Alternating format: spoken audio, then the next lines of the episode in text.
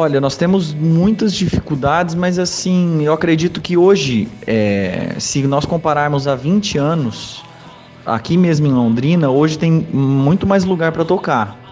É, os lugares são diferentes, né? Hoje os lugares já é, oferecem uma certa infraestrutura, só que existe uma certa predileção do público por bandas né, que não têm músicas próprias. Então, diante dessa situação, as bandas que ainda permanecem fazendo é, e compondo suas músicas, elas têm realmente aí uma enfrentam um certo obstáculo para poder mostrar o seu trabalho.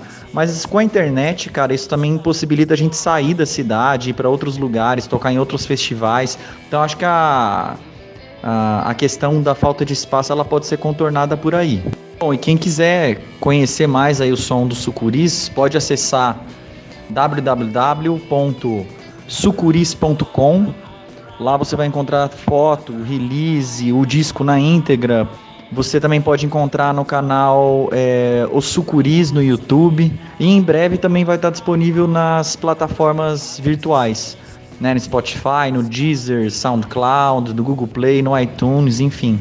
A gente quer realmente difundir esse disco chamado Free Core Trick, que na verdade é uma brincadeira, uma referência às nossas é, influências musicais, né? Que são bandas de garagem, bandas simples, é, e que tem aí nesse é, escopo de simplicidade e, e uma certa crueza o segredo do som.